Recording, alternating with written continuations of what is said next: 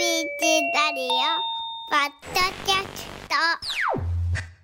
話のダイジェスト。改めましておはようございます。尾形祐介です、おはようございます。板垣夏美です、えー、雲厚めですけれどもようやく明るさは出てきましたね。そうですね、えーただ今日は皆さん傘は持っていった方が良いみたいですよ、さて話のダイジェスト早速スペシャルゲストの方をご紹介します新作小学館から出てます喫茶おじさんで話題の作家原田ひかさんです、えー原田さんの小説を読んでるという方にもこれからという方にも、えー原田さんマニアである私尾形がですね、はい。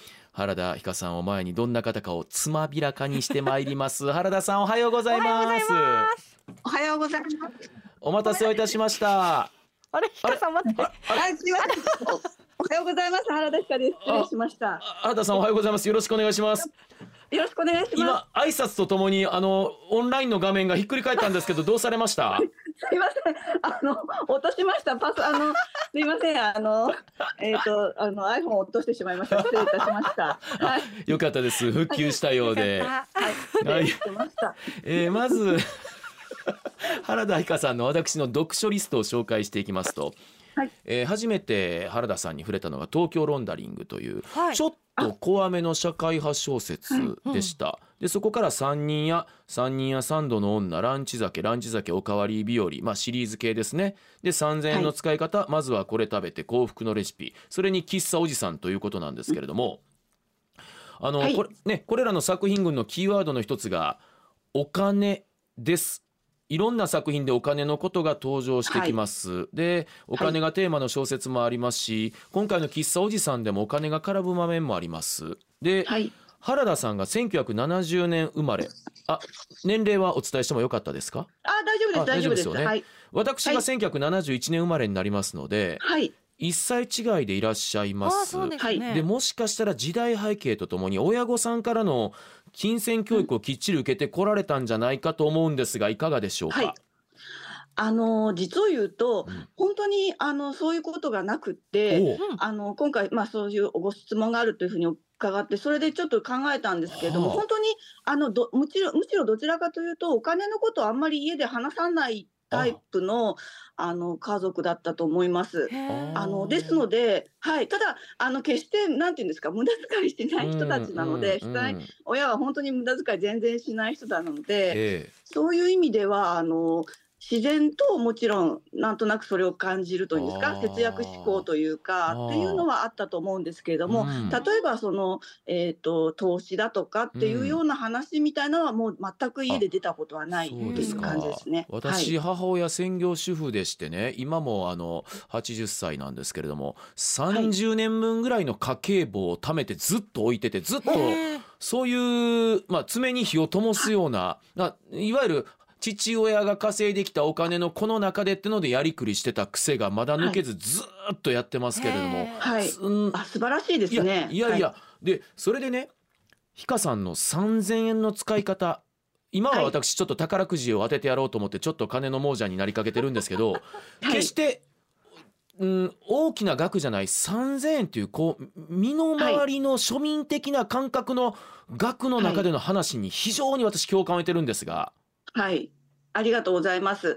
あのーえっ、とそうですね。3000円ぐらいのお金って、うん。なんて言うんですかね、すぐあのなんとなくお財布の中に入ってたらなんとなくなくなっちゃう金額ですし、はい、ででありながら例えばあと本を買ってしかも、あの映画ぐらいは見れるぐらいの金額でもありますよね。うん。なのでそのぐらいの、まあ、額があの、えー、となんというのかな。おな何に使うかっていうその選択が人生を決めていくんじゃないかっていうようなあそういった意味であの、はい。3000円という金額を選ばせてもらいました。ー。つまり、はい。手元にある3,000円をどういう思いでどう使っていくかっていうその選択ですよね。はい、はい、あの私ね、えーお小遣い制を敷かれてる家庭で育ちまして、はい。えー小学校あ中1で1,000円中2で2,000円中3で3,000円高1で4,000円ってそういう形でこう進んでいくんですけど、あの小学校の時にはこの600円で6年生の時は600円だったんですけどね、はいはい。で文房具をどのように買おうかっていうう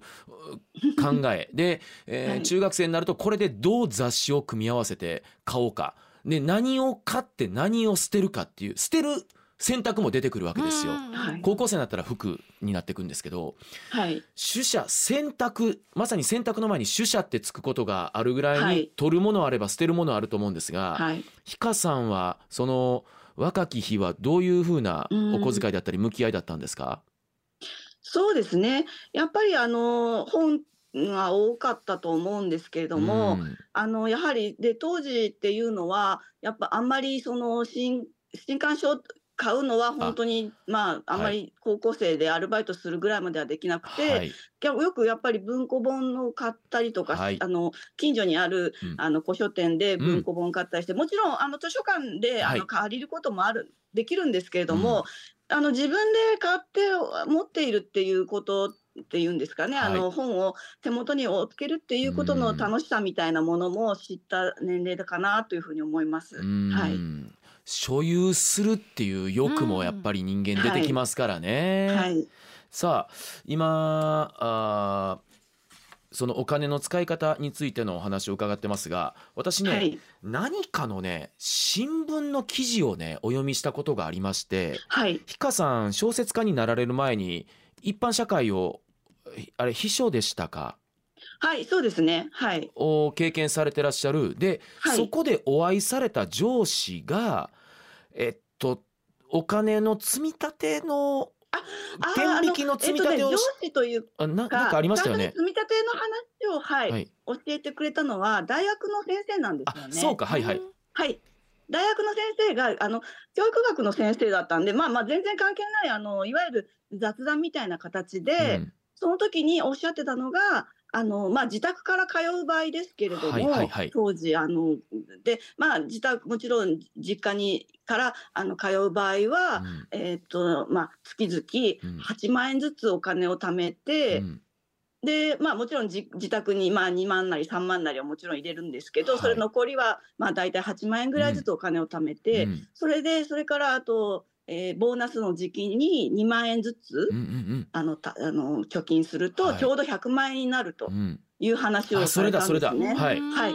だと思います。それで、あのーえーそれ以外は逆に言うと、えーそんな8万円もできないっていうふうに思われるかもしれないんですけど、うん。それ以外のボーナスは全部使っていいんですよ。好きなように使っていいからっていうふうに。うん。まあ、今、ボーナスもね、出ないというようなうん。会社も多いので、あの、なかなか難しいかもしれないんですけども、という話を、あの、してくれて、はい。で、その100万円を、あの、まあ、年間に1年に100万円ずつ貯まっていくわけで、うん。そしたらあのそれをまあ自分で握って あの、えーまあ結婚するなりするときにはそれを持っていきなさいみたいな話をはいされたんですよね。そうはい。その話を新聞で読ませてもらってあこういう方が3000円の使い方であったりこういう喫茶おじさんを書かれてるんだってはい。私、あのーイメージがどんどんどんどん膨らんでったんですけれども、はい。私もね蓄財あのそうやって今も天引きでずっとやってます。蓄財とそういう散財のこのバランスをずっと考えながらの実はサラリーマン生活30年。蓄財だけじゃ面白くないですから。はい。まあ散財とそうですね。ん、まさに使い方ですよね。うん。はいはい。あのだから結構その私もまあ OL 時代そんなにあれではないですけれども、はい。まああのボーナスの方でちょっと海外も旅行も行きましたし、うんあの例えば、まあ、演劇を見たりとか、うんそれから、えー、とそうですねあの歌舞伎に行ったりとか、うん。まあ、映画見たりとかっていうようなことうんもできたなというふううん。に今思い出しますね。うん。はい、すいません。なんかちょっといきなりもう経済的な うん。経済学者の方と話をしてるみたいな冒頭になりましたが えちょっと戻しましょう。でお金ともう一つのキーワードがひかさん小説やっぱり食べることで。はい、はい。もうね私昨日もねたまらずお昼ご飯ナポリタン食べましたよ。ひかさんのはい。この小説のうん。うん食事へのこう描写がそそるんですよ。そのナポリタンが登場したのがもう今回もありますし、はい。うん。うんまあ一つの,、あの通過点であるナポリタン食べ物なんですけども、うん。もうこれい。ろんな食べ物が出てくるんですがはい。これまでの小説でも喫茶おじさんでも食べるシーンが何度も出てきてます。ではい。惹かれる描写なんですがひかさんのじゃあ食の原点と言えるものはどんな食べ物かまず紐解いていっていいですか、えっ、と実を言うと本当に子供の時小学生の時まあさっきの話ともちょっとあるじゃないんですけどはい、あの子供の時は結構小食というかあら。であんまりこう食べ物にあ。対するそのなんていうか欲というかあー。あのあんまりすごく美味しいっていう風に感じないような感じだったんですよね。ははい。い、うんそれがあのさっきのにちょっと重なるんですけどよくあと覚えてるのがあのその OL 時代に、えっとパリにあの、まあ、旅行行ったすごい貧乏旅行なんですけど、うんうん。まあ、当時本当に、えー、と10万円ぐらいで1週間ぐらい行けたのかな。なんかすごく、まあ、うん。安い貧乏旅行から帰ってきまして、うん。でそれまで実を言うと白いご飯っていうんですか？はあ。のいわゆるご飯とおかず一緒に食べるような食べ方っていうか、はい。があんまり美味しいって思ったことなかったんですけど、あはい。あ1週間あの海外にいてうん。戻ってきたら、猛烈になんかあご飯食べたいって白いご飯食べたいなって思ったのを覚えてるんですよなね。でその頃からなんかあのあとまあ秘書の仕事をしてましたので、うん。結構いろんなところにご飯食べさせに連れてっていただいたりとかはいあはい。あのその頃ちょっとフランス料理とかも覚えたりも時代でしたからね。ね時代ね。はい、時代もうんそうなんです、時代も本当にそういう時代やっとこうポツポツとあのそういう店も東京の方で、まあうん、女の子が行けるような店もできてきたような時代でしたので、うん。だんだんその頃からあのす好きなものが増えていったかなというふうに思います。いやはい。ちょっと今面白いなと思うんですけれども、小さい頃の原体験っていうのもあるにはあるとは思うんですが、はい。深さんの場合は例えば先ほどの大学の教授の話であったり、はい。OL の時の海外に行ったり秘書の時代のそういういいものにありつけたりだったりとかはい、そのあたりで一気に経験値が広がっていった考え方がこう哲学ができていったのかなって今想像します。そうかもしれないですね。うん。はい、そうはい、そうだと思います。はい。で海外に行ってね内々にいなかったらわからないことが外から見たからそうやって分かったわけですもんね。うんうんはい、あー。そうだと思いますね。あと、なんかずっとそのがん我慢するというか、もちろん、あのフランスに行ってすごい美味しいもの食べてたんですけれども、はい。えまあ当時は今は結構多分日本食ってあの、あのヨーロッパにはいっぱいあると思うんですが、うん。当時はあんまあちゃんとしたそのなんていうんですか和食の店というかうんうん。に行かないとうん。なかったと思うんですよね。えだから本当に、あなんか白いご飯それも美味しいなんていうんですか、炊きたてのご飯食べたいなっていうような気持ちを初めて覚えたのがその時ですよね。はい。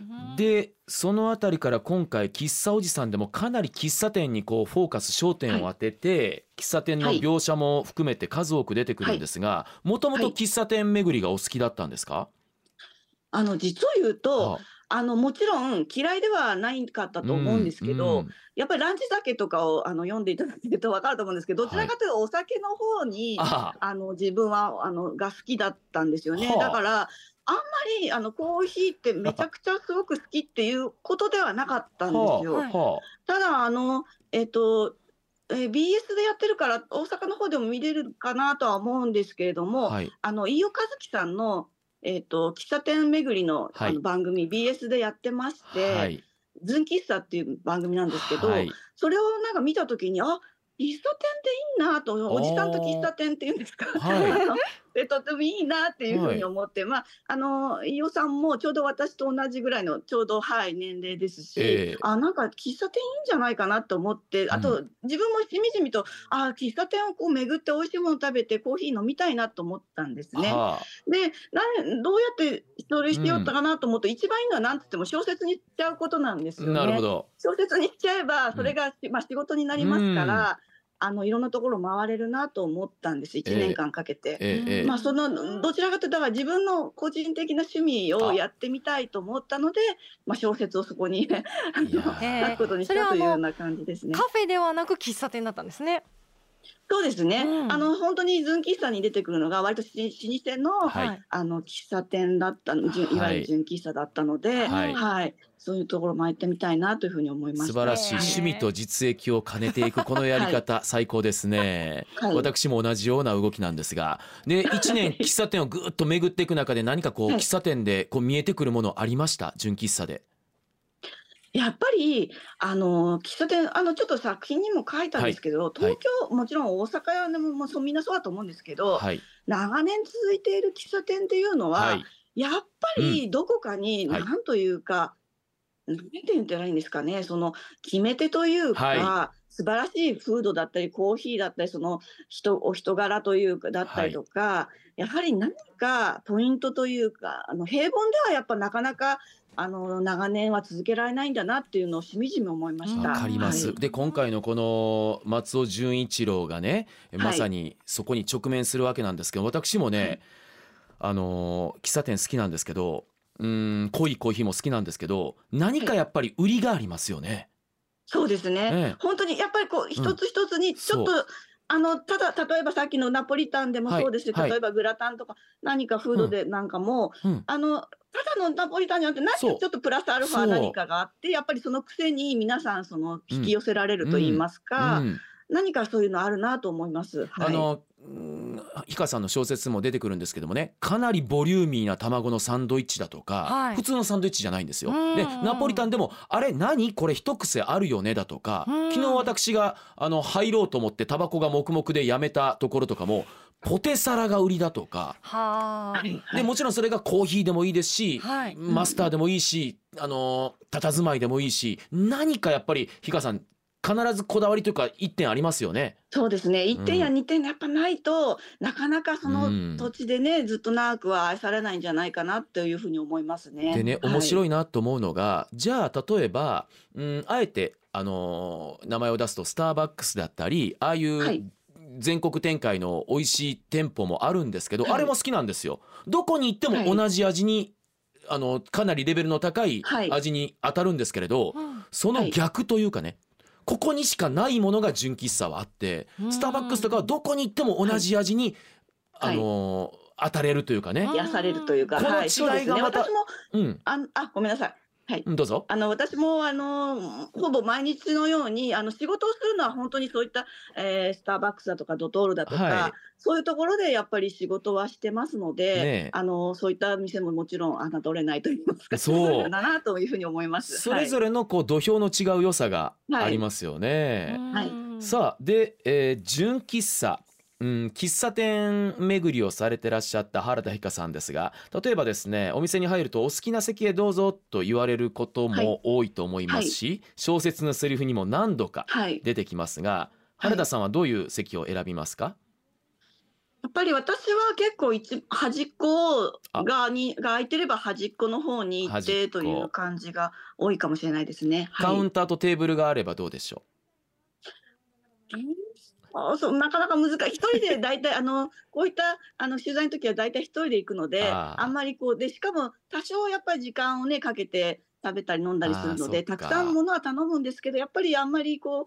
ううーんなんていうんですかね、えっ、と迷惑かけないようにっていうのはありますので。はい、あちらにもちろんあの4人掛けの席とかを進めていただければそっちになりますけど、あとやはり出てくるう主人公の気持ちに近ういん場所に住み座りたいっていうところがあるのでやはりあのあんまり邪魔にならないようなカウンターの端っこみたいなところが一番いいかもしれないですね。確認ですが、取材でまあ行かれるわけですけれどもそれははい。取材だってことは先方にはお伝えしするもんなんですか？しないんあですか？全くそれは伝えないであいいですね、はい、ちょっとはい。自分が、あの覆面ミシュランみたいなイメージで。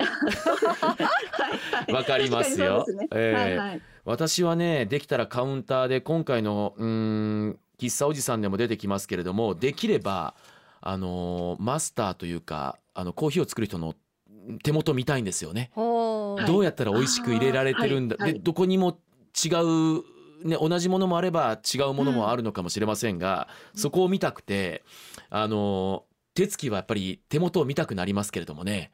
はい。うんそうですね。あのやっぱりあの今回の本の中にも出てきますけれども、あの非常に有名なあの喫茶店の、はい。なんというんですかマスターであの、うん。本当に、えー世界的なコーヒーチェーンの,、うん。あの社長さんが日本に来たら必ずそこに行くっていう風な噂もあるはい。あの喫茶店も出てきますけどやはりうん。そこなんかだと、こうじっと手元をうん。見てしまうっていうか、そしてあのなんというか皆さん慣れてらっしゃるということもありますけどえすごく綺麗ですよね。入れている状況が。所作がね。はい、所作が本当に、まあ、茶道のようなー、わかります。あの綺麗さがありますし、うん。はい、もうみんな皆さん見ちゃ見て見ますけどね、うん。み見てますけどね、はい。でもちろんねその好きな店な気になる店はやっぱりその人も私見てるんで、うん。その人が、はい。あ私が一人でこうフラッと入ってきてどういう距離感なんだろうかとか。お店の方がですね。これは初めて行く実は美容院とかでも一緒なんですけど、はい。あの初めてというか乗ったタクシーの運転手さんがどうだとか、うん。その方がどういう人なのか距離感なのかっていうのも見るのがすごく好きで、はい。はい。で何かそのあたりのこう人のね微妙な機微をうん。ひかさんの小説は、うんお金であり食べ物の題材から一気に人間ドラマに持っていかれるなって気がするんです。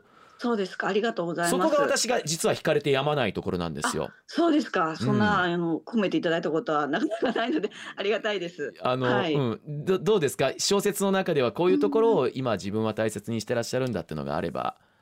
うーん、そうですね。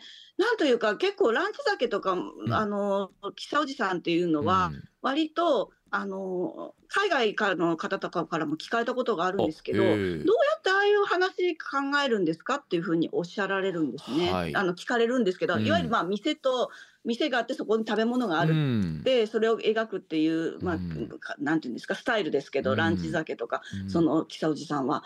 で、あの、結構意外かもしれないんですけど、うん。だと言われたんですが、うん。あの、その、むしろ私は土地を実は見ていて、土地？その地域っていうんですか、はいはい。その店がある場所、はいはい。あの、まあ、渋谷であったりとか、今回、あの、木曽路さんでは京都も出てきま確したがか、あの、実は結構その、えー土地とそのお話というんですか、がうまく、そしてでそこに住んでる人がどんな人が住んでるのかな、うん。みたいなこととかが、うん。実はあの話の中で大きく関わっていて、はい。なので先ほどの話じゃないですけど、まあ、喫茶店行ったりとかそのちょっとランチに行ったりとかして、う取材してる時はあのそういったあのどんな方がこの周りに住んでいてその、うん。そこであその、まあ、商店街なんかにあること多いですけど、はい。その商店街はどんな店があってみたいな、うん実はその土地をすごく見てますね。土地の雰囲気というか空気感。確かに。確かにうん、土地から見るとそのお店がどういう存在かっていうのがすごくよくわかりますもんね。はい。うんで、まあ、東京ももちろん大阪もそうですが意外と一つ一つのあの街にすごく特色があるのが、はい。あの日本のというかあの都市のあの珍しいところだなというふうに思います。うん。確かにランチ酒でもそうだし、今回も例えば1月正午の東銀座、2月新橋3月学芸大学4月東京駅アメ横渋谷谷中ってずっとこう行くんですけどあのーそれこそ松重さんの孤独のグルメ的なところがあるのはやっぱはい。り土地と結びついている感じでもあるし、そうですねあの実を言うと本当にその、えー街に行くまではほとんど話って決めてないんですよね。これとここに行ってこれ食べようって思っててその本当にその場その場の限りのなんというのかな、あの、はい、もう、セクション、いやミッションなんかというんですかね。あの、本当に行ってみて、で、その、そこでコーヒー飲んだり食べたりして、そこから2、3日で書き上げちゃうので、大体。すごいやっぱりその場所の雰囲気っていうのがすごく大きい、あの、なんていうんですか、あの、ポイントになりますね。弟子入りしたいわ、こうやってさすらいの日本各地をこれからも歩いていかれるわけでしょおそらく。そうですね。あの、多分そういったことが結構、あの、なんというか、あ小説の種に本当になるなというふうに思ってます。うわはい邪魔しないんでもし相棒が欲しい時は本当お声掛けください。邪魔しませんので。はい。どんな相棒だ？うん羨ましいなあ。さあえっとあのお便りもたくさんいただいてましてね、はい。えーはい。今朝のゲスト原田ひかさん大好きですという泉佐野市の川口さん45歳女性。はい、ありたくさんのがとうございます。作品を生み出すことは本当に大変なことで煮詰まることもあると思うんですがはい、そんな時気分転換にされてることはありますか？あのーやっぱり、えっ、と、もう本当に決してこれ、今回のこういう話だから言うわけじゃないんですけど、本当に喫茶店とか、それからそういうカフェに行って、大体仕事をしてるので、うん。そこにいること自体があ。結構その、えー一つのえー力になるというか、はい。あの周りをある程度シャットダウンをしながらが、まあ、書いて、うん。そして、あのーコーヒー飲んだりとかその、えー気分転換にというかこれかけたらちょっとこうん。この、えーケーキ食べようとか、うん。あの新しいなんていうんですかフラペチーノをちょっと飲んでみようとかそういったことが結構大きななんかちあの力になりますよね。はい。小さん小さなモチベーション決めちゃって、うん。はい。大体の時間決めちゃいますね。えーはい。みんなで喋っちゃったから失礼しましいた。ごめんなさい。い聞きたいことがたくさん溢れ出ててすみません。はい小さなそういうご褒美の連続というかうね。んうん。でこれね今日のゲスト原田ひかさんと聞いて初めてメールします。原田さんの大ファンです。かなりいろいろ読んでます。本屋さんに行くたび原田さんの本を探します、えーあまだまだ読んでないのがないかこれからも新しいのが出るのを楽しみにしてますって言うと すみません喫茶おじさんが出たばっかりで聞くのが失礼かもしれませんが、はい次なるちょっとこう種をえちらっと教えていただければ嬉しいです、えっとですね、来年の2月にお、えっと、定食屋雑っていう、何何？あの、定食屋雑っていう、はあ。あの、あれが出まして、もう何もかもが雑な定食屋っていう、雑の雑ですか？そうなんです。雑、雑っていうみんなに呼ばれてる定食屋さんなんですね。はい。定食屋。はい、そうなんで、おばあさん、おばあさん一人でやっていて、まあ、そこに、あの、若い女の子が手伝いに入ってっていうような話なので、はい。多分皆さんに楽しんでいただけると思います。えこれも定はい。食屋巡りをしたんですか、いや、これはね、本当に一点のその話なので、あでも、あの、はい、あの、なんていうんですか、その、そこのモデルにするために、ちょっといろんな店は行ったりとかしたんですけど、はい。とにかく雑な、あの、定食屋なので、原田さん、私も定食屋もすっごく好きなんではい、で、はい。雑なのも、別に嫌いじゃないところあるので、はい、はい。ちょっとこれまた定食屋トークその暁にはさせてもらっていいいですか、はいぜひぜひよろしくお願いしまもす。う正直言ってもう時間が足りませんでタイムオーバーになってしまいました。はいすいません失礼しました。ええはいあのただまだ次なるチャンスがあるということで今気がふっと軽く楽になってるんですけども、ありがとうございます。あのじゃあ原田さんまたよろしくお願いしますね。はい、こちらこそよろしくお願いいたします。はい、え今回小学館から喫茶おじさんを出された原田ひかさんでした。ありがとうございました。ありがとうございました。わぱちょ